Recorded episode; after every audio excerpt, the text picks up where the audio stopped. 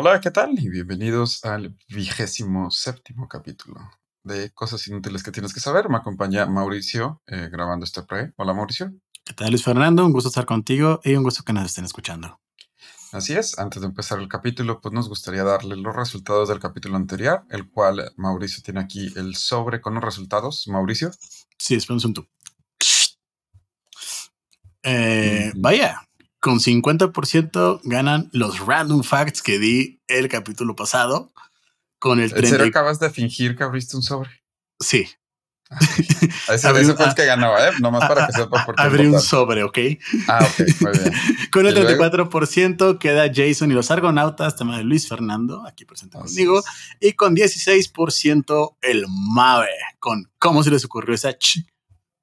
Así es. Pues como Mario Alberto pensó que el usar una mala palabra le iba a hacer ganar, el pueblo ha hablado. Y, No creo. eh, ah, exactamente. Eh, el pueblo decidió con su voto. Muchas gracias. No se les olvide votar en cosasinútiles.com. Y en el capítulo. Ok, perfecto. Que la pasen bien y nos escuchamos. Chao.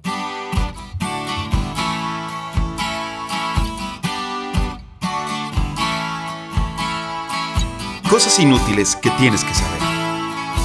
Donde te enseñamos cosas que no te van a servir de nada, pero siempre es bueno saber.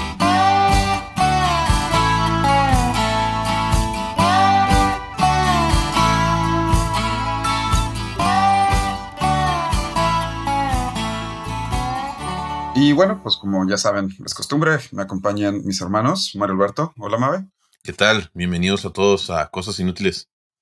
Qué bonito escucharte con esa nitidez. Muchas gracias a todos nuestros patrocinadores. Por patrocinadores me refiero a Fiesta Rewards, Y American Eh, Express. a American Santander Express. sin intereses de Fiesta Rewards.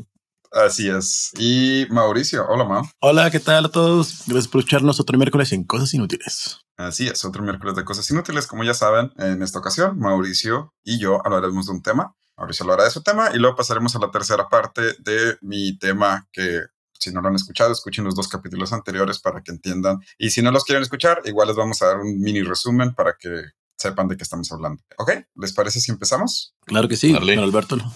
Bueno, Mario Alberto. ¿Cómo no? Eh, traje dos random facts un poco largos, así que el primero va a estar un corto. Titulado. Eh, no, No, sí, por favor. los otros dos sí, el primero no. Este primer random fact está algo deprimente, pero me llenó mucho, me llamó mucho la atención. Según la Universidad de Yale, el tiempo y la temperatura del agua cuando te bañas puede representar tus sentimientos de soledad.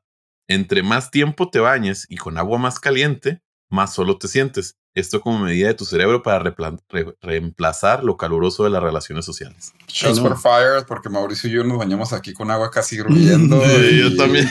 Y duramos media hora. Y duramos como media hora en bañarnos. O sea, Ah, sí. los sí. tres. Ah.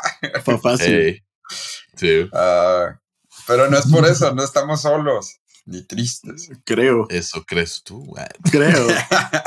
Eso me dice mi psicóloga. Ah, muy bien, ok. Eh, no, sí, la verdad, no sé por qué somos de. de, de Oye, pero yo, incluso en invierno, ¿eh? Yo en invierno el agua tiene que Sí, sí, sí, sí, perdón, sí, sí. en verano. En verano. Sí, yo también, yo también. Sí, sí, yo también, la verdad. Es más, Ah, sí, llegando de correr, me baño con agua caliente. Ah, no, yo ahí sí ya más, más tibiecita. Lo admito. Sí, sí, está un poco Sí, pero, extraño. pero probablemente lo tibio para nosotros es caliente para otras personas. Ah, sí. Eso sí, muy probablemente. Sí, lo peor que nos podría haber pasado en la casa de la familia Mata Licón era que nos quedáramos sin gas y tener que bañarnos Uh. con agua fría. Es, era, era, Cuando Mayela y yo comenzamos a vivir juntos, llegó un verano y lo dijo, oye, ¿ya le bajaste al boiler? Y yo, ¿Ah? "Eh, no, ¿por qué? ¿Cómo que no, Mario? Lo- pues no, no, no le bajo al boiler.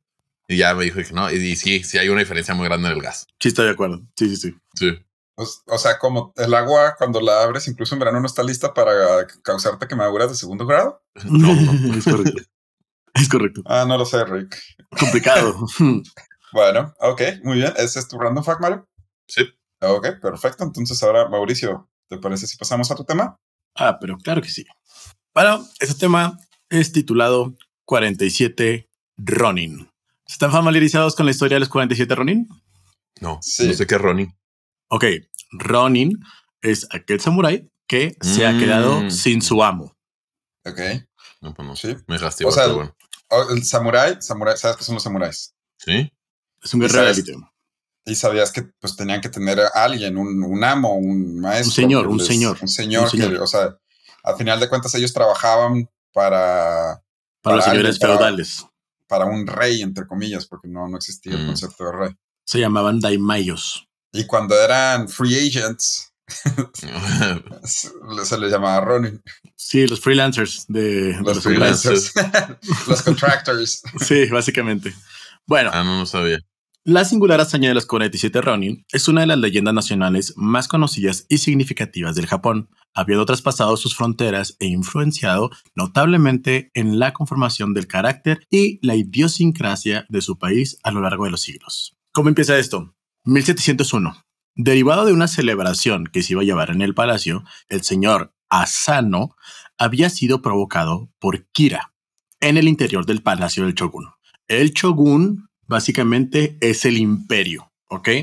Tienes varios lugares en Japón, pero tienes un lugar específico que es donde reside el shogun, que es el imperio, ¿ok? Sí, sí, sí. sí. El shogun es, el, es el señor feudal de todos los señores. Todos los demás señoríos, que son como los gobernadores, se llamaban daimayos. Está, sí, está, está bastante interesante, pero compleja la, la situación del reino feudal de Japón. Sí, más en esta época, de hecho.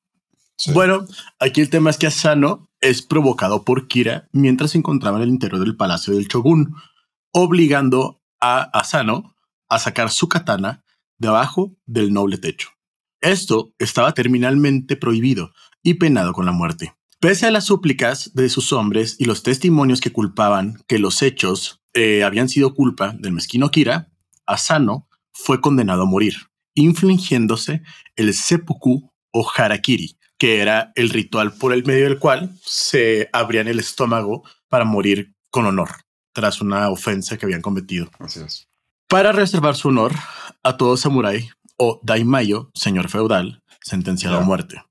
El joven amo el señoría de Ako acató el veredicto sin protestas, practicándose el doloroso ritual de inmediato. Su vida se exilió al templo Sengakuji en Edo, mientras Edo es el actual Kioto, Ya. mientras su castillo y sus tierras eran expropiadas por el shogun, dejando a los samuráis a su servicio, que llevaban décadas con la familia Sano, convertidos en Ronin, es decir, samuráis sin amo. Yo creo que por lo menos en nuestra generación sí tenemos una imagen mental de cómo se ve el harakiri este, por, por aquella famosa película de Tom Cruise, del El último último Samurai. samurái. Muy buena, güey. Sí, era muy bueno. buena. Para los que no tengan una imagen mental o no sepan cómo se ve o, o- o qué es un harakiri, es simplemente agarrar la katana, que la katana es la espada de los samuráis, y, e incrustarla en el estómago, pero uno mismo lo tiene que hacer. Con el choto, sí. ¿Y Ujú. qué es eso? El choto es la katana pequeñita. O sea, Ah, está, ok. está la katana y se Ah, va Entonces no es la katana choto. larga, sino el choto. Ok. Ajá. Y se trata de hacer un corte en el estómago ah, y para tú es como un tipo de suicidio, pero en teoría es un, es un suicidio honor- honoroso. O sea, lo haces cuando tu ofensa ha sido tan grande que quieres morir con honor para tratar de limpiar el nombre de tu familia. Sí. Es correcto. Oye, lo- los, los romanos también tenían algo parecido, pero ellos, haz de cuenta que la espada la ponían en el suelo y luego se dejaban caer en ella. Ah, sí, Ah, El, el que se casó con Cleopatra, creo que sí se mata. cierto. órale. Ah, sí, sí, Vaya. cierto. Se había escuchado eso. Bueno, pues qué bueno que estos son tiempos nuevos. Sí. Bueno, Asano en vida fue el consejero principal del castillo de Ako, situado a buena distancia de Edo, el caballero Oichi Kuranosuke, quien reunió a su alrededor en secreto a los más fieles servidores de su difunto señor, conjurándose para vengarse y hacer justicia, pues el caballero Kira había sido exonerado de cualquier culpa por el consejo del shogun. Básicamente, ¿qué estamos hablando? Tenemos a Asano, que Asano era un señor feudal, ¿no? sí. Ese señor feudal contaba con alrededor de unos 200 o 300 samuráis a su servicio, ¿ok? Ok. Este hombre del que les acabo de hablar, Oichi Kuranosuke, era su más fiel servidor. Cuando sucede todo esto y se comete el seppuku y Kira sale libre, este hombre se junta con los más fieles servidores de su señor, que ya está muerto porque se practicó el harakiri, y juran vengarse de Kira. Solo hay un problema. Una cosa es la voluntad y el decir que vas a hacer algo. Otra cosa es poder hacer algo. Claro. Verán, en este momento de la historia de Japón, eh, se conocía a ciencia cierta el riesgo que era tener a 200 samuráis básicamente sin señorío persiguiendo a una persona que querían culpable. Por lo tanto, la seguridad de los castillos, la seguridad personal de los señores feudales, así como la seguridad en general en las rutas de cualquier lado donde fueras en Japón, estaban básicamente cuidadas y custodiadas por hombres al servicio del shogunato. Claro. Por lo cual, hablar de que 47 pelados que ya no tenían señorío, ya no tenían dinero, ya no tenían forma de este, valerse tan sencillamente, era casi imposible que se rebelaran contra el shogunato, ¿no? Ok. Luego entonces, 22 meses después. 22 meses. 22 meses, ¿eh? sí, de penalidades, miserias, ignominias pasaron para los Ronin durante los cuales Oichi Karonosuke aparentó convertirse en mujeriego, bebedor, abandonando a su familia a fin de despejar cualquier sospecha de que las autoridades en cuanto a sus planes de venganza. O sea, se sacrificó y se volvió bebedor y mujeriego y fiestero y dejó a su familia. Ah, sí, básicamente sí. O sea, Qué valeroso y honrado el sacrificio por 22 meses se la pasó tomando saque en los bares de... Pero es que como te lo cuentan está bien fuerte porque realmente, o sea, todos, o sea, los 47 básicamente se van a hacer oficios bien peleles, o sea, se van literalmente de mendigos de la calle, se van de a perderse en prostíbulos y cosas así, se van este, o sea, se van a convertirse en la burla de todo Japón. Entonces, cuando los veían, incluso los mismos japoneses, o sea, les escupían, les gritaban porque decían, ¿dónde está tu honor? mataron a tu, a tu amo porque se sabía que lo que había sucedido en el castillo podía ser culpa de Kira. Entonces era una burla de la sociedad de estos hombres.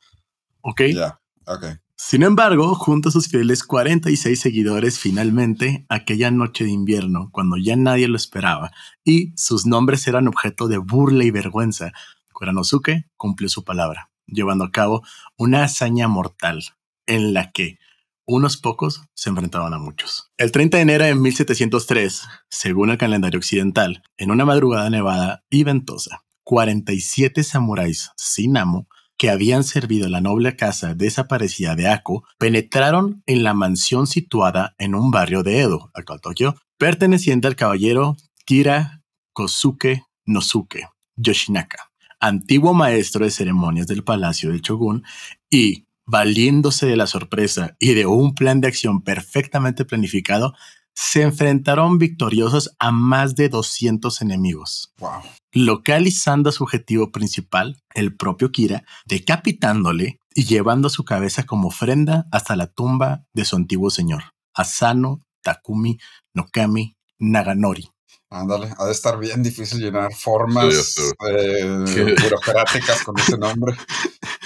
Bueno, ahí el punto literalmente es que 47 hombres pudieron derrotar a 200 y llevar a cabo su venganza después de dos años de haberse, pues básicamente perdido. Sí. ¿Perdido? Sí, sí, sí. Básicamente perdido. Se cumplía así una justa venganza cuyo origen se remontaba prácticamente a casi dos años atrás. Sabiendo que el único destino que les guardaba, a pesar de la victoria, era la muerte, todos ellos serían condenados a su, ver, a su vez a practicarse el harakiri. A excepción del más joven entre todos. Perdonado. Los, 40, los 43. Sí, es que, o sea, son, 46 o son 47 hombres, ¿no? De los, son 47. De los 47 van, logran hacer todo, pero oye, no tenemos que dejar de ver que literalmente son 47 Ronin, samuráis sin amo, que acaban de chingarse a 200 samuráis y que acaban de cortarle la cabeza a un maestro de ceremonias del shogunato. O sea, no deja de ser todo esto. Entonces, ¿qué es lo que pasa? Pues llega el shogun y lo que dice es, de acuerdo, entiendo su, su causa, sin embargo, pues les recomiendo matarse. O sea, están condenados, están condenados a muerte. Ustedes deciden quién morir con ya no les esperaba nada. Sí, sí, sí, entiendo. sí, sí, sí, sí, Al único que perdona era el más joven que iba con ellos, con ellos, y por eso dicen que el 20 de marzo de 1703, fecha occidental, los 46 Ronin porque uno lo perdonaron, se hicieron el seppuku, siendo enterrados frente a la tumba de su señor, en el templo Sengakuji. Años después, gracias a su sacrificio, el nombre de la casa Sano sería restaurado y su honor restablecido. Terminaba así el sangriento episodio conocido por los historiadores como incidente de Ako o incidente de Genroku, aludiendo esto último a la era del calendario japonés en que tuvieran lugar los hechos. Pero comenzaba la leyenda. La opinión popular. El último samurái. No, el último no, no, no. No, no, no, estás, estás como unos 200 Sí, sí, años sí, sí, adelantado. Sí, sí, sí, durísimo. Sí, claro, como perdón. unos 100, como obviamente. unos 100 más o menos. La, Llega Tom Cruise a tu historia en algún punto. la opinión. No, pero Keanu, Reeves sí, no te preocupes. No, no, de hecho, Keanu Reeves es, una, es falso. No, no, no debería haber salido en la película con Ronnie, pero bueno. Oh. O sea, Ah, básicamente por eso me sonaba. no hubiera sido el más joven, en teoría.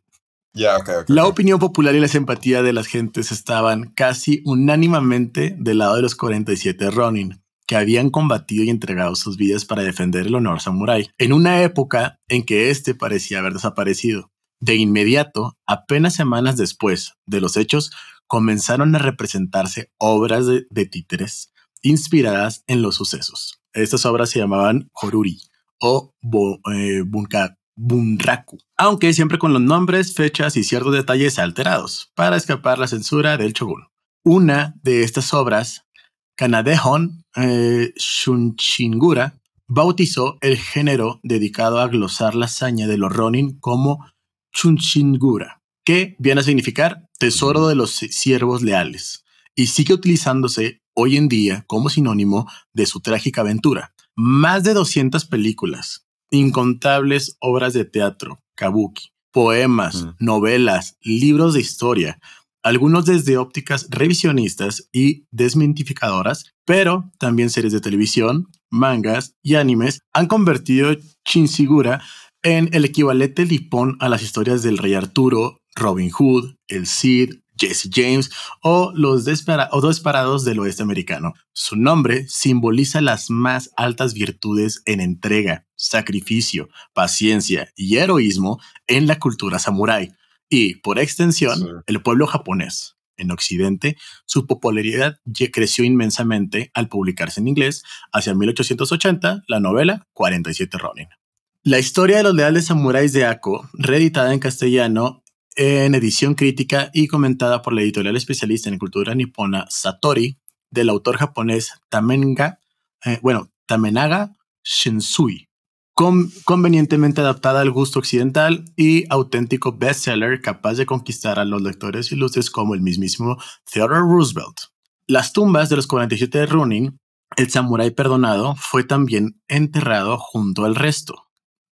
Tras su muerte, con más de 80 años de edad, constituyen un verdadero santuario visitado anualmente por miles de japoneses y extranjeros que siguen rindiendo asombrado homenaje a estos héroes singulares, símbolo de una cultura y una tradición no menos únicas. Y bueno, Sí, sí, sí, sí, sí. Las tumbas, de hecho, todavía la gente visita las tumbas, pone inciensos y todo para los 40. ¿Ah, sí? sí, es que o sea, esta historia básicamente es la, la confirmación de, señores, los japoneses seguimos teniendo honor y seguimos siendo leales como los antiguos samuráis. Y esa es la historia de los Wow. 47 Ronin, que vencieron a más de 200 samuráis y lograron vengar a su señor feudal. Sabiendo que iban a morir de una manera. u Es otra. correcto. Y que se practicaba en el seppuku también. Wow. Oh. Sentencia 47. Todo es verdad, ¿eh? Lo estoy viendo ahorita en la página de Wikipedia. lo. No los que hay en Wikipedia, pero Sí. probablemente de donde lo saqué lo sacaron de Wikipedia, así que Muy bien. Qué, qué, qué intenso ese. O sea, yo creo que es algo que, que los occidentales nunca vamos a, a poder No, entender. Ese concepto tan fuerte de honor de Japón, ¿no? O sí sea, está fuerte, de hecho. sí. De hecho, esto es bien interesante porque por alguna razón también la cultura japonesa está muy relacionada con lo que es este tipo de suicidio o eutanasia. También por ahí hay un bosque, de hecho, que a lo mejor y en otro random fact, a lo mejor pode- podemos hablar un poco más de eso. Pero ah, es sí, el sí, bosque sí. de los suicidios, básicamente, en el cual Sí, sí, sí. se cree que eso Mm. inicia como, como que en un lugar donde los japoneses llevaban a los ancianos como para aplicar la eutanasia, ¿eh? básicamente. Así es como que empieza más o menos Ah, por ¿sí? ahí, sí. Pero dicen Ah, que no sabía, también pero tiene sentido, ¿eh? Ajá, Sí, pero ya sí, después sí. dicen que está demasiado relacionado también con esta cultura de suicidio que realmente lo hemos visto tanto este tema del seppuku, el harakiri, como los kamikazes, como Ah, todo ya, este ya, tipo de ya. sentido de siempre es morir con honor, de alguna manera. Claro, sí, sí, sí. Los kamikazes. Pero en otro, No, otro chance hablaremos de eso. Sí, como random fact y hablando del honor y, y de la relación entre países occidentales y Japón, creo que ya lo, creo que ya lo comentamos una vez en un capítulo, pero si no, igual lo, lo, lo vamos. México, México es el único país que tiene su embajada al lado del Palacio del Emperador en Japón. Y esto es porque México fue el primer país occidental en tener contacto con Japón después de la Guerra Mundial. ¿En serio? Es- Mm. sí, Sí, sí. entonces, justo después de la guerra de la Segunda Guerra Mundial, no, no sé si Japón participó en la primera, Mario Alberto, Sí, ¿cómo no? pero la fuerte es la segunda, ¿no? La fuerte Sí. No, es la no. En la primera no. Ok. Después de la Segunda Guerra Mundial, México es de los primeros países en. Bueno, ok, no, incluso antes de eso, México es de los primeros países occidentales. De hecho, es una- ¿saben qué? Voy a platicar, es toda una historia muy interesante de cómo y por qué México tiene tan buenas relaciones con Japón. Lo voy a platicar en, en un capítulo. Ah, ya saqué tema. mira. Pero bueno, re- en resumidas cuentas, México es el único país que tiene una embajada cerca de, literal, al lado del Palacio del Emperador. Otros países como Estados Unidos y Alemania eh, protestaron en por qué México tenía este privilegio, ¿no? Y a lo que Japón contestó, o sea, Estados Unidos y Alemania le decían, oye, si, si nosotros no podemos poner una embajada cerca de donde vive el emperador, por lo menos quita la embajada de México de donde está para que se venga donde están todas las demás embajadas.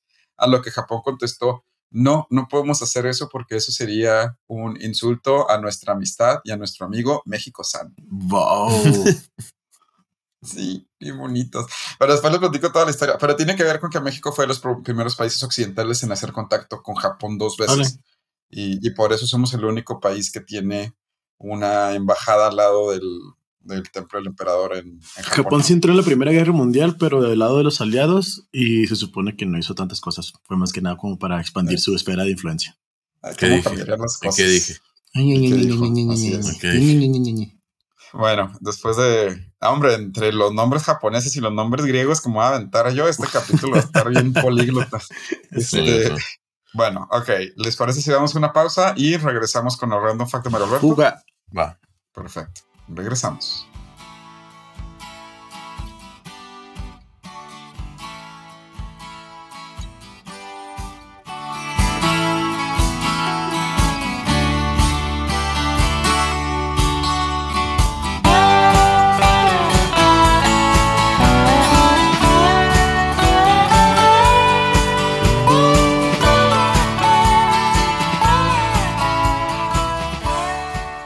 Ok, y después de esta visita al antiguo Japón del siglo XVIII, Mario Alberto, ¿nos platicas uno de tus random facts? Claro que sí. Este lo titulé O te asas o te congelas. Existen ciudades con climas bastante peculiares y si ustedes creen que nuestro querido Delicia Chihuahua debería estar en la lista de climas fuera de lo común, están muy equivocados, ya que hoy les traigo dos ciudades que le dicen quítate que voy. La primera de ellas se encuentra en Rusia, en la comunidad de Saja, que es, Saja, que es casi llegando a la costa este, ahí en. Ahí existen dos ciudades bastante peculiares, las cuales ostentan el récord de las ciudades más frías habitables del planeta. Bueno, habitadas del planeta. Habitada, sí. Habitadas. La primera de ellas es Yakutsk, donde alcanzamos promedios de temperatura de menos 40 grados centígrados. Casual. Ahora, ¿qué hace la raza sufriendo ahí? Se estarán preguntando. Bueno, pues resulta que aquí se encuentra una de las empresas más grandes de diamantes del planeta, donde se Ah. comercializan el 27% de los diamantes de todo el planeta. Wow. Una vez más, la codicia del mundo haciendo de las suyas. Y para continuar con cosas random de esta ciudad, Perdón. ¿Eh? estoy viendo el récord de la temperatura más baja registrada en Yakutsk. Es de menos 64 Ay. Celsius. sí, Ay, cabrón. Menos 64. Ay, No. Dios. espérate, se pone peor. Ah, ups. No, Se pone peor. Bueno, en otro random de esta ciudad tenemos que es el Centro Mundial del Mamut, que tiene como principal objetivo la clonación de este animal. Esta, Wow. es- esta ciudad rodeada de agua tiene dos maneras de llegar. Por barco, obviamente, y la segunda por carretera. Y no, no tiene puentes. Lo, lo que hacen es esperar que se congele el río Lena y conduce sobre él. Ah. No es cierto. Sí. A un Oh. costado de esta ciudad se encuentra Oimiacón, que esta sí es la ciudad más fría del planeta habitable. Aquí, literal, se tiene el récord registrado de temperaturas más bajas en una ciudad con un sorprendente y, irónicamente, el nombre de la ciudad significa agua descongelada. Ay, ay, no es cierto. Sí. O, o sea, o, o Mimiacón significa agua descongelada. Supongo Al que es lo que parecer- más quieren. No, no, no, no, no. Eh, La verdad es que cerca de la ciudad existen manantiales con agua caliente, lo que hace menos Ah, desagradable la vida allá. Y ahí, de ahí el nombre. ¿Tienes el número Oh. de la temperatura más baja? Sí, ahí voy, ahí voy, voy. Bueno, Ay. en esta ciudad el récord del registrado es de menos 71.2 grados centígrados. No, hombre, no, no, no, no, no, No, no, no, no, no, no, sí, no, no. Ahí ni la, ni la cobija de la feria, güey, te salva. No, no, no. No mames, güey. ¿Para De- qué? ¿Para qué? A ver, Pues sí. ¿qué, qué, qué afán? Menos 71.2, hijos. Sí, por más perra que esté la cobija del tigre, no te va a quitar ese frío, güey. De esto ya más de- hace más de 100 años. Eh, ya actualmente tiene un promedio de temperatura de menos 50 grados. A No estas más. condiciones, literalmente el sudor, las lágrimas, pestañas se congelan. No hay Sí. muchas líneas de agua, ya que pues obviamente se congelan. Y es común que los baños sean letrinas afuera de las casas. Los carros cuentan con un sistema de calefacción en las cocheras, ya que no arrancarían si esto no existiera. Y no hay refrigeradores en el pueblo. Obviamente, no lo necesitan. No creo que necesiten. Y si hay una boda, aquí literalmente puedes invitar a todo el pueblo, puede ser la boda del pueblo, porque solo viven 492 personas. Vaya, Pobrecitos, vaya. Pobrecitos. 492 que no deberían de vivir ahí. Que 492 personas que están en nuestras oraciones. O sea, 492 ahuevados, Exacto. Sí, Sí. sí, sí. Vaya, vaya. Con eso es mi segundo random fact. Nice. bien. Oh, hoy me aco- hijos. No, hombre, no. ¿Te costó robar las fotos? Eh, sí, sí, sí. Está, es puro, puro blanco, puro hielo. Tuve puro hielo. Muy bien. Ok. Bueno, entonces les parece si entramos a mi tema. Dale. Adelante. Muy bien, ok. Ya entrados en calor, eh, para los que no han escuchado el capítulo, les voy a hacer un recapitular súper rápido. Entonces, nuestro héroe, Jason, está sobre el largo con sus buenos argonautas o gorgonitas, como diría Manuel Alberto, Orgonitas. zarpan- zarpando hacia las costas de Colchis, o hoy Georgia, el país, no el estado, porque van en busca de la piel del borrego de oro, resguardada por una serpiente o dragón que no duerme. ¿Sí? Sí, Ok. hasta ahí todos bien. eso? Ok, hasta ahí todo bien. Y justo un rey les acaba de decir cómo pueden sobrevivir las rocas azules que chocan entre sí para no dejar que ningún barco pase eh, También, hacia también lo que recuerdo hoy eso. en día conocemos como el Mar Negro. ¿Sí? Ok. ¿Ok? Sí. Perfecto, muy bien. Así que nuestros héroes, el Argo, el Argonauta y Jason, dejan el reino de Tarsia para seguir su rumbo hacia el pequeño estrecho donde yacen las dos rocas azules. Ahora recuerden que para este momento ya no tienen a Hércules con ellos, ¿sí? Entonces, obviamente están Ah, sí, cierto. tras- Se quedó con su, con Muy, su muy, escudero muy, cariñoso. muy, muy, muy, amigo. Muy, muy amigo. Su Muy, cercano escudero. Sí. De hace mucho tiempo. su, muy, su, su roomie en, una en un departamento de una habitación. Sí. Este, ok. Entonces, obviamente, los argonautas dicen: es que sin Hércules no vamos a poder pasar, pues necesitamos la fuerza de, de Hércules. Pero bueno, llegan. Este pequeño puente de ese entonces es un estrecho de dos rocas azules, también conocido como el Paso de la Vaca, o en griego, Bósporos. Vos, vaca, poros, camino. ¿Sí? Ok. Porque hay una leyenda donde Io, eh, no el satélite, sino la, la diosa Io. Ah, eh, claro. claro, sí. El Voló satélite. para el satélite de la luna, sí, claro. Voló para escaparse de Hera, la diosa del, eh, del Olimpo. ¿Era la, Hera es la que esposa no de es- Zeus. ¿Que no era de eso de la guerra? No, no, no, No. esa es- no, no, no, no. Ese es Esa Ares. Ajá, no, ah, bueno, Ares es el. No, me está pensando. en Ares es del inframundo. No, ese es Hades. Ese sabe. Ay, la madre. güey. Oye, oye. Bueno, X. Eh. Io era amante de Zeus. Ya ven que a Zeus le encantaba tener amantes por todas partes.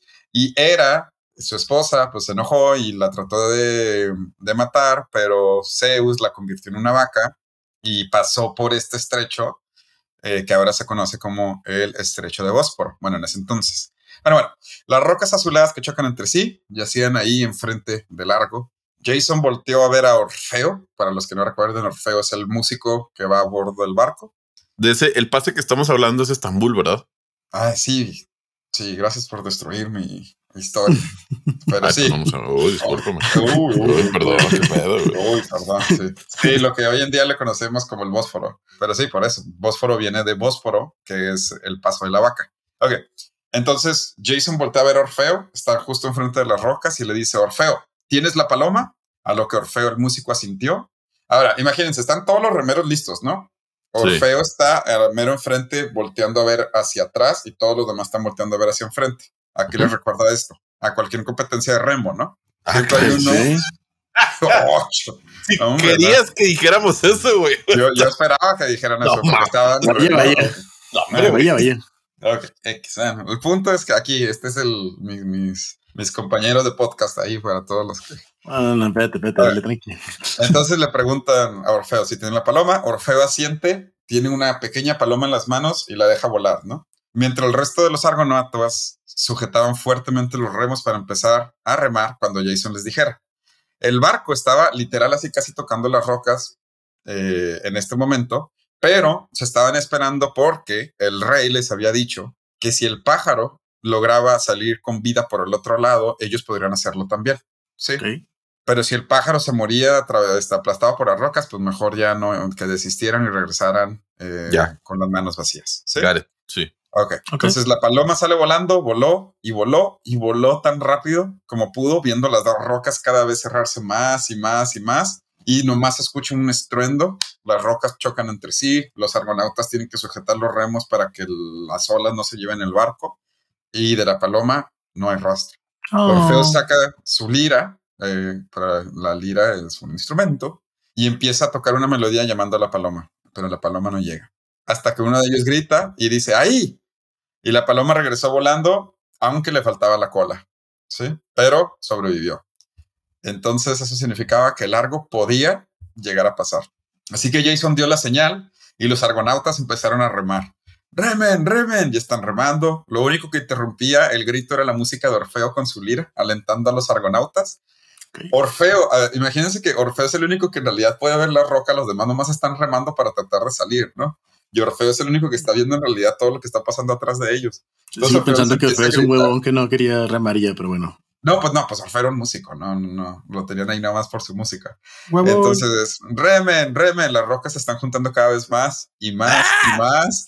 Jason siente cómo todo se hace cada vez más oscuro, más oscuro, más oscuro. Orfeo empieza a gritar que remen más fuerte, sigue tocando la lira, sigue gritándoles, vamos, bastardos, remen, remen. Literal, eso fue lo que dijo. ya casi sin dejar de tocar la lira porque ya quería pasar. Lo único que pudo escuchar fue un crash cuando las rocas se juntan. Madres.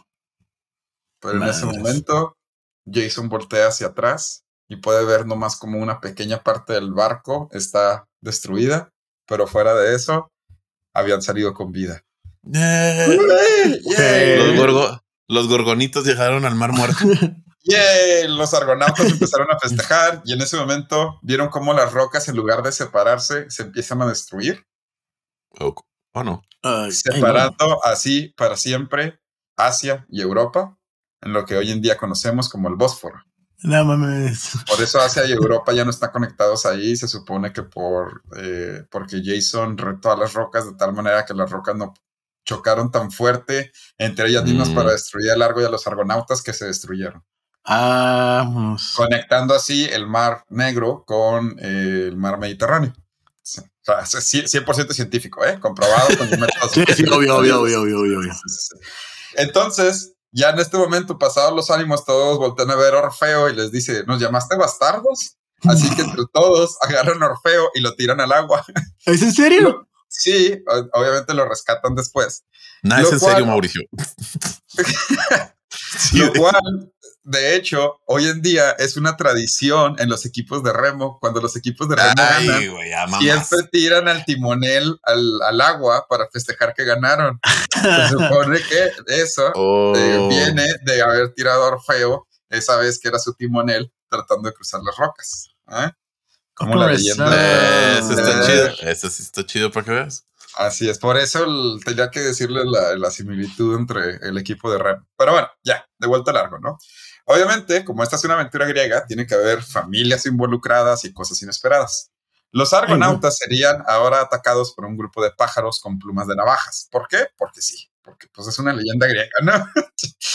Perfecto.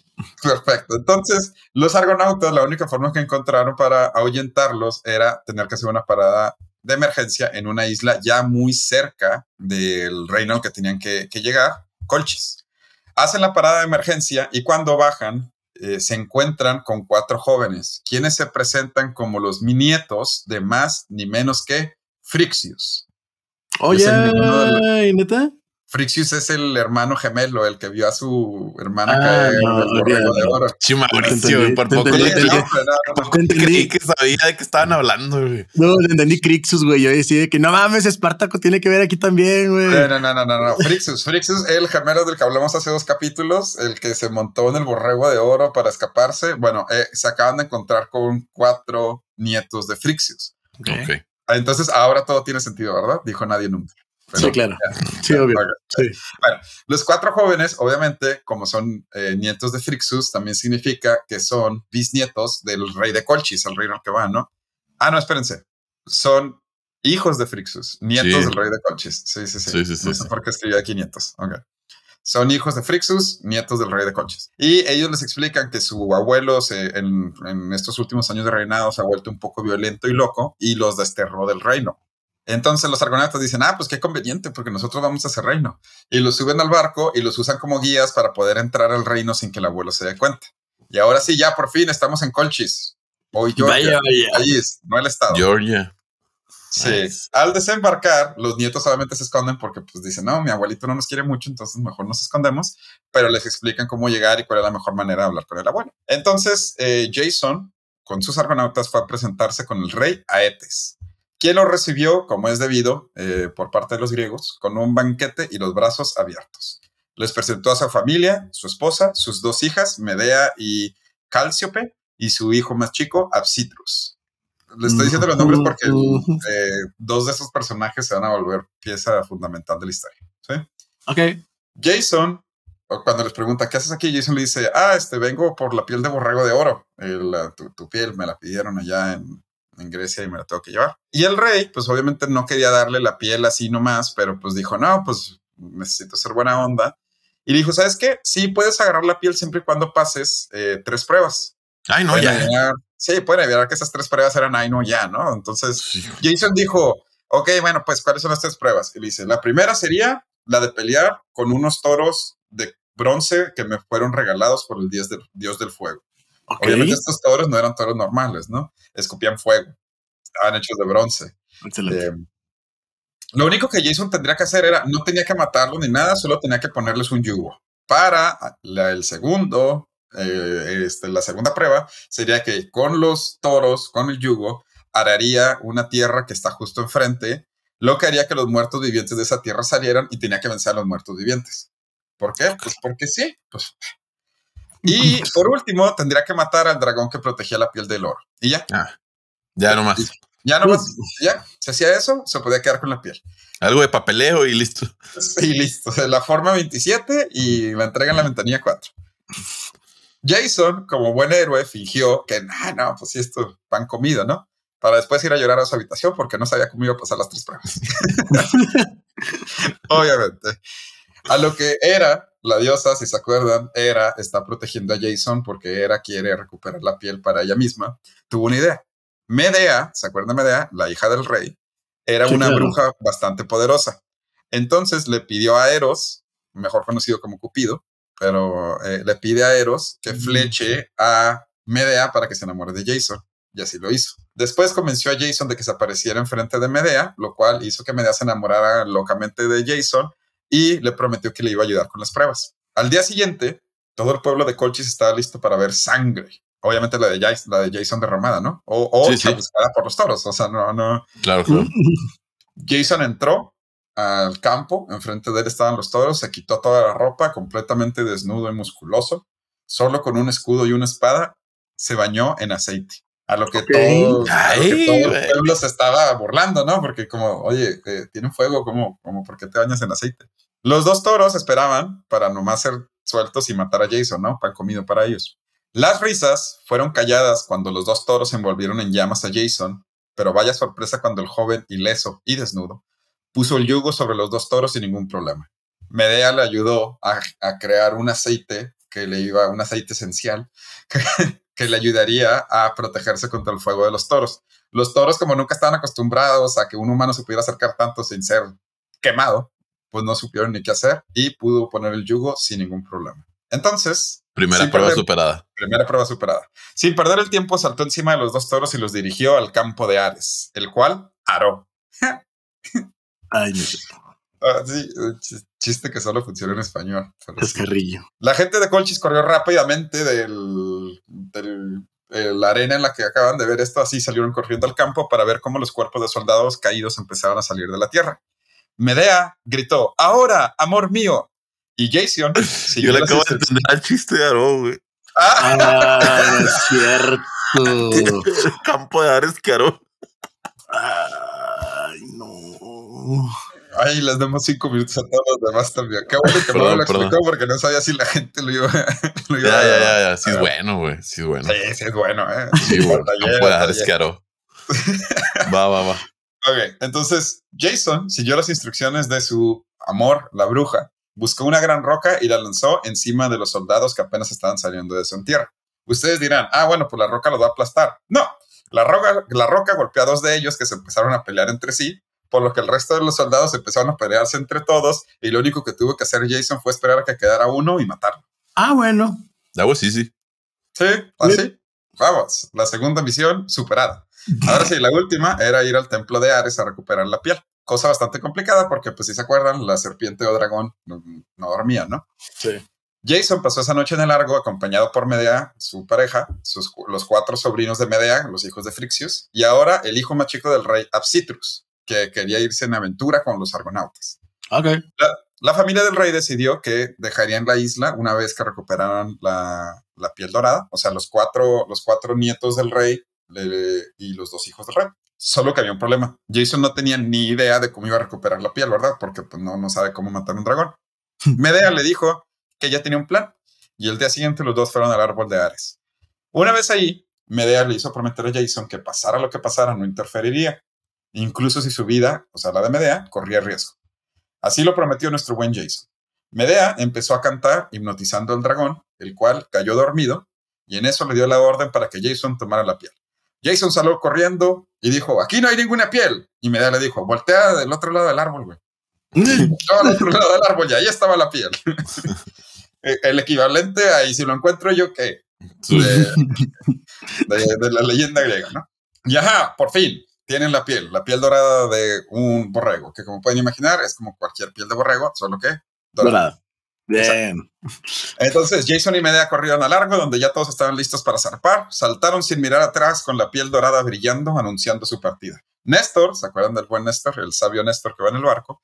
Les dijo que Colchis, Colchis, el reino de Colchis, tenía la segunda flota más grande del mundo conocido. Que pues ahora sabemos que la neta no era mucho mundo, pero pues era mundo conocido, ¿no? O sea, entonces Jason preguntó a Néstor cuál era la mejor forma de escapar y dijo que no podrían pasar ni por el Mar Negro ni por el Mediterráneo.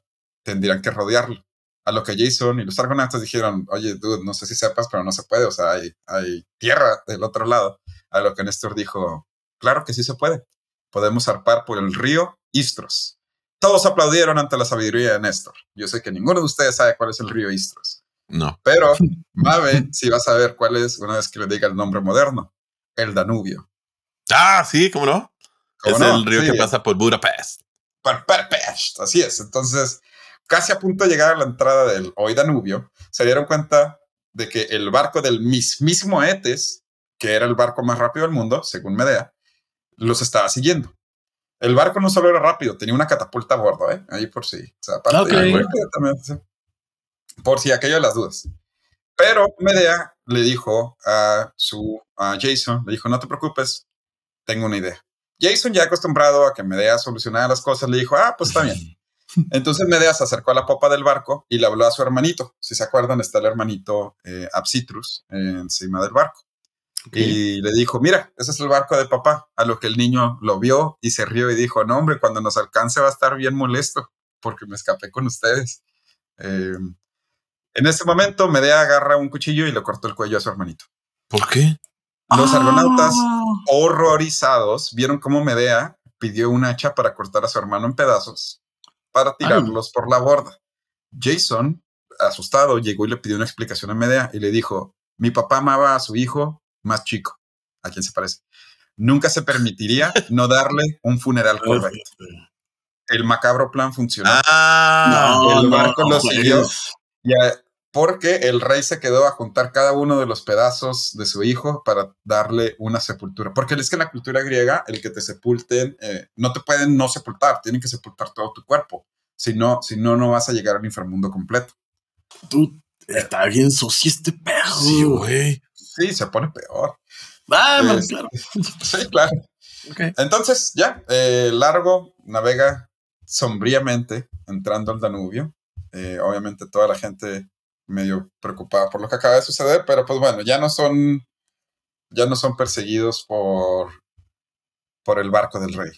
El río lo navegaron sin problemas. Y después de unos meses, pelear contra una serpiente de seis cabezas y un gigante, ¿sí? Eh, como pueden ver, le estoy dando fast forward a la historia, eh, llegaron a Yolcos. No sin antes, eh, Medea fue a tratar de pedirle perdón a su familiar, la diosa Circe, la cual al enterarse de lo que hizo, o sea, cortarle el cuello y partir en pedacitos a su hermanito, le dijo, ni siquiera yo, que soy tu familiar diosa, te puedo perdonar de lo que hiciste. Nomás no te mato porque matar a un familiar en la cultura griega es lo peor que puedes hacer, pero aléjate de mi vista. Sí, o sea, así de reprobada la, la actitud de lo que hizo Medea, a lo que Medea Ah, ah, bueno, es que cabe resaltar que en todo esto, cuando mataron a la serpiente de seis cabezas, Medea nomás se rió al final. Cuando mataron y pelearon contra el gigante, también se rió y dijo que qué divertido que si lo podían volver a hacer. Entonces ya se imaginarán que Medea estaba como que... Cucu. Cuando llegan a Yolcos, Jason se entera de que sus padres habían sido asesinados por el rey Pelías. Medea le dijo que no se preocupara, que ella sería cargo. Y así lo hizo, una vez más. Engañó a las hijas del rey porque el rey era muy viejo y les dijo que podía otorgarle la vida eterna siempre y cuando hicieran un ritual que ella les enseñó. El ritual consistía en tener que matar al rey, echarlo a una olla y luego después de esa olla saldría el rey siendo joven. Y pues obviamente eh, ella lo hizo primero con un borreguito y les enseñó cómo el borreguito era un, ya un borrego viejo, lo mató, le echó la olla, dijo las palabras mágicas y salió el borrego ya joven. Entonces las hijas emocionadas llegan, hacen lo mismo con su papá, el rey, pero eh, obviamente nunca sale el rey y el rey pues ya se murió. Así que ya, ya no existe el rey Pelías. El nuevo heredero de Pelías sería su hijo Acasto, que el pueblo lo quería más y pues la verdad el pueblo ya estaba todo aburrido por toda la historia de Jason, aunque hubiera llegado con la piel dorada y todo. De hecho ya la gente se olvidó completamente de la piel dorada. Sí, sí. Sí, o sea, así que desterraron a Jason y Medea por haber matado al rey Pelías. O sea, Ah, no es tanto cierto. show- Sí, sí, sí. La pareja se resguardó en Corintio, sí, el de la Biblia, Oh. Donde vivieron por varios años y tuvieron tres hijos, hasta que Jason se enamoró de la hija del rey de Corintio. Si se acuerdan, él nunca fue flechado por Eros, ¿sí? El amor, de, el amor de Jason hacia Medea era un amor real, entre comillas, pero a este punto ya eh, pues, le llamó más la atención la hija más joven del rey de Corintio. Así que él pensó que si Jason le decía a Medea que la quería dejar por la rey- hija del rey de Corintio, Medea iba a estar como que, ah, ok, chido. Este, bien. Así que cuando le dijo que la dejaba y Medea solo, solo le contestó, está bien, amor, haz lo que tú quieras. Te deseo mucha suerte. Obviamente ya sabemos que cuando alguien Fernando, dice, creo, creo- creo- claro. Fernando, creo que tu historia es ficción. Sí. Ajá. Entonces, eh, de hecho le dijo, estoy tan feliz por ti que le voy a mandar un regalo a tu futura esposa. Entonces lo primero que hizo fue mandarle una bata de regalo a la prometida de Jason, que obviamente estaba llena de veneno que la mató casi instantáneamente, no sin antes sufrir quemaduras de tercer grado. A la Mauser. No, ¿Qué ya, ya, hizo? ya. Creo que tu historia ya puede ser más real. Ok, ¿Qué hizo Medea después de esto? Decidió matar a los tres hijos que tuvo con Jason para probarle que no lo amaba y después se mudó a Atenas. Perfecto. Y ya, de Medea no sabemos nada más. Mientras tanto, Jason, lo único que sabemos es que se quedó en Corintio. El rey lo corrió del palacio culpándolo de la muerte de su hija y de hecho vivió como los, los Ronin de Mauricio, de burdel en burdel, eh, sin dinero, eh, una vida bastante triste, hasta que se encontró un viejo argonauta. Para este momento los argonautas ya se habían separado, muchos de ellos, como ya mencionamos en capítulos anteriores, fueron muy cercanos a la historia de Troya. ¿sí? Por eso este es como que eh, The House of Dragon de la historia de Troya. Pero bueno, Jason se encuentra con otros de sus argonautas y lo convence, lo convence de que regrese a Yolcos para proclamarse rey, eh, porque le dice que el reino de Acasto ya terminó y que ahorita eh, Yolcos está en una guerra civil y que pues a final de cuentas él es el verdadero heredero el legítimo. de el legítimo heredero de Yolcos. Así que Jason regresa y por fin es nombrado el rey verdadero de Yolcos y toma el trono del rey. Por fin, toda esta historia tiene sentido. Jason proclama la corona de el reino que le pertenece. Eh, y se, muere a los dos meses. a los dos meses regresa visita a su viejo barco, el largo, que estaba ahora ya completamente viejo, encallado, y tomó una siesta a la sombra de uno de los mástiles, el cual cayó encima de él. Ay, no sé. Ah, te lo juro que lo dije de broma, dude. Yo no sabía que pasaba eso. No, no, no Y es así como termina la larga historia de Jason, el largo, los argonautas o gorgonitas y la sádica Medea. Para un corto gobierno de dos meses. Así es. Vaya, güey. Y a todo esto, ok, el barco, se me olvidó mencionar que el barco hablaba, el largo. Ah, ok. Mm. Tenía al frente, ya ven como muchos barcos al frente tienen como que una decoración. Eh, el largo tenía eh, una, una cabeza y la cabeza a veces se podía comunicar con Jason.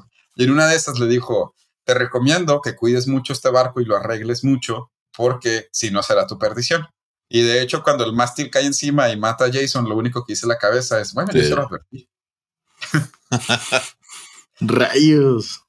Y así es, esta es la historia de Jason, el Argo, los argonautas o gorgonitas, y cómo hizo todo esto para nomás ser rey de Yolcos por dos meses.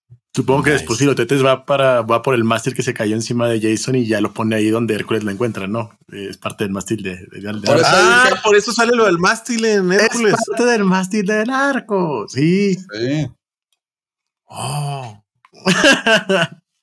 Lo cual es lo que les digo que Disney, y esta historia en sí también está un poquito confusa, tiene mucho conflicto. Y ni modo que Hércules no se acordara del mástil.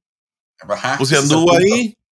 Pues por eso les digo que Disney nos mintió. Todo lo de Disney es mentira. I don't care, me gusta. Y también de Hércules. Ah. Eh, pues sí, esta, esta, es la historia de Jason el Largo y los Argonautas. Vaya, vaya, like. Bastante larga. pero, está chido, está chido. Sí, sí, sí. Por lo que me interesó es, es, una historia, es una historia muy interesante de la mitología griega, pero poco conocida. O sea. Y liga muchos personajes.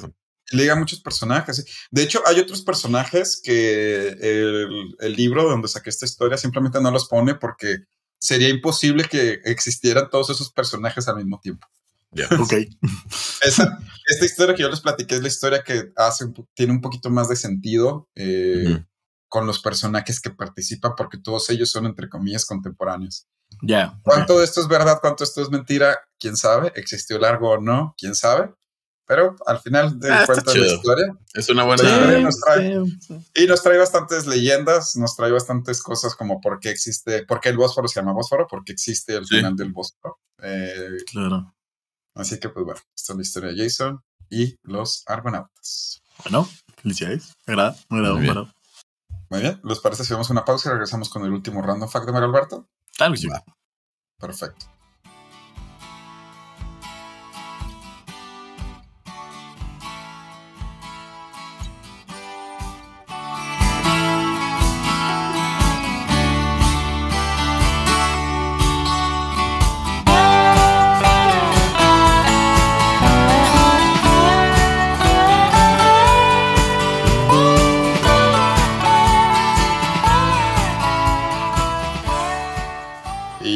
Después de haber escuchado una historia digna de tres capítulos para ver cómo Jason solo se mantiene en el reinado dos meses. Dos meses.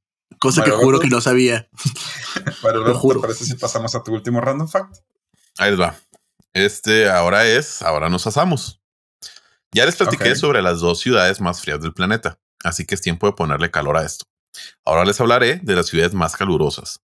La lista de ciudades varía mucho, no como en las más frías. Esta sí está medio, dependiendo de lo busques y así. Pero bueno, agarré eh, una que a mí me pareció más interesante y digna de estar en este su programa favorito de tres imbéciles. En primer lugar, tenemos a Kuala Lumpur. No, Kuala Lumpur, que aunque sus máximos no exceden los 37 grados, gracias a la localización casi sobre el Ecuador, esta ciudad malaya experimenta durante el año uno de los niveles de calor y humedad más intensos y sofocantes. En segundo lugar, tenemos a nada más y nada menos que Mexicali, poniendo el uh. alto el nombre de nuestro querido país azteca. Aquí, en la ciudad de Baja California, es golpeada regularmente por 40 grados centígrados. Muchos días de verano eh, sufren periodos de alturas calientes debido a su ubicación de tipo desierto interior. Se mantiene libre del efecto regulador de la temperatura del Océano Pacífico. Esto no hace que las personas la piensen dos veces de vivir ahí, ya que no es una ciudad pequeña. Cuenta con 850 mil habitantes y con un índice de desarrollo humano de hasta de 0.89. Cerca de esta zona tenemos otra joya mexicana, San Luis Río Colorado. Ciudad, que, le, sí, que le, hace, le, hace, honor a su nombre. Sí.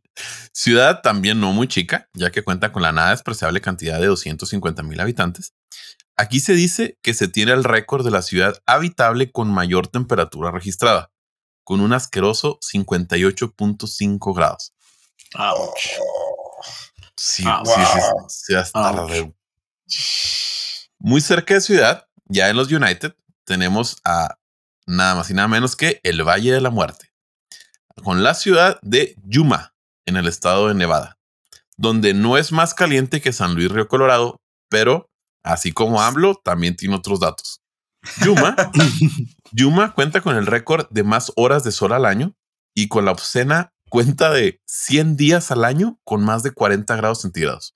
Ouch. una, tercera parte del año están a 40 grados centígrados. No, no, no. No, hombre, no. Eso no es de Dios. Sí, no. Ninguna de las dos es de ellos, pero bueno. No son ciudades chicas, ¿eh? en realidad sí hay mucha gente. Sí, bueno, ¿no? para los que somos de una ciudad chica, pues sí, ciudad chica, como, como Delicias, de 150 mil habitantes. También depende de dónde nos están escuchando. Obviamente es chico para estándares mexicanos y estadounidenses, pero si te vas a Europa, siento. Ahora, chico, si le dices. Ah, yo no sé qué ese dato. Si tú le dices chico Delicias, le estás diciendo chico como al 75% de las ciudades de México. Sí. pues sí, de hecho. Sí. Alicia no deja de estar en el top 100 de las ciudades más. De, hecho, creo que está como en el top, 50. Ajá. Según no mal recuerdo, son top 50 ciudades más grandes de México. ¿Qué pasa? Pues, claro, pues hay ciudades. Llámese no, macro ciudades. Claro, la, diferencia es absurda entre una macro ciudad y un, y, un delicioso. Y es que para ser considerado ciudad, pues nomás debe ser municipio, no tiene nada que ver con la cantidad de habitantes en, en México. Claro, sí hay muchos de. Te estamos viendo a ti. Sí, pues Chivatopila, es ciudad, compa. Sí. Pues sí. Ah, Pero bueno, ahí termina mi tercer y último random fact. ¿Sabes qué es curioso? Que mm, la mayoría están en Norteamérica. Pues sí, Pues es que es esa franjita, la franjita Tex-Mex es calurosa en sí, güey. Es que es muy calurosa, sí, sí es cierto. Y no hay sí, nada, güey. y no hay, pues no, ¿qué, ¿qué va a haber ahí? Pues sí, sí, sí, en Delicias me sorprende que existamos. Una vez nos fuimos manejando, eh, Mayel y yo a Houston, pasando Marfa, de Marfa a San Antonio. Es neta nada, güey. Pero nada, es nada, güey. Nada, nada, nada, nada. ah, pero no te vayas tan lejos. De Chihuahua a Juárez manejas casi cuatro horas ah, y no hay nada más que Villa Sí. O de Torreón, Monterrey. Torreón, Monterrey. Es una línea recta, güey no hay de nada.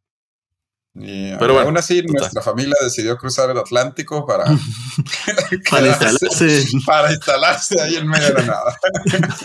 Qué belleza. Qué belleza. Pues eh, ok, muy bien. Eh, aquí entre calor y frío. Eh, para los que no estén muy acostumbrados al clima de, del norte de México, de donde venimos nosotros, Delicias o Chihuahua, podemos ver temperaturas mínimas promedio de como unos menos 6, menos 7 grados y máximas como de cuarenta y tantos, ¿no? O sea. Sí, sí, sí. Claro. No en el mismo día, obviamente. Aunque sí hay días que puedes bajar a 5 o 6 grados y subir a 30 sin problemas. Pues sí. Pues, pues 25 y 5 sí lo podemos ver. Sí, sí, sí, sí, yo siempre he dicho que eso sí, 25 ¿eh? y 5 sí. Meteorólogo en Delicia está bien fácil. Entre 5 y 25 grados de que latinas, latinas. uh, ok, bueno, pues muchas gracias por escucharnos. Gracias por eh, un capítulo más. Espero que lo hayan disfrutado. ¿Algo que quieren decir antes de despedirse? Nada, pórtense bien y nos vemos el próximo miércoles. Muchas gracias. Nos vemos la próxima semana. Nos vemos. Hasta luego.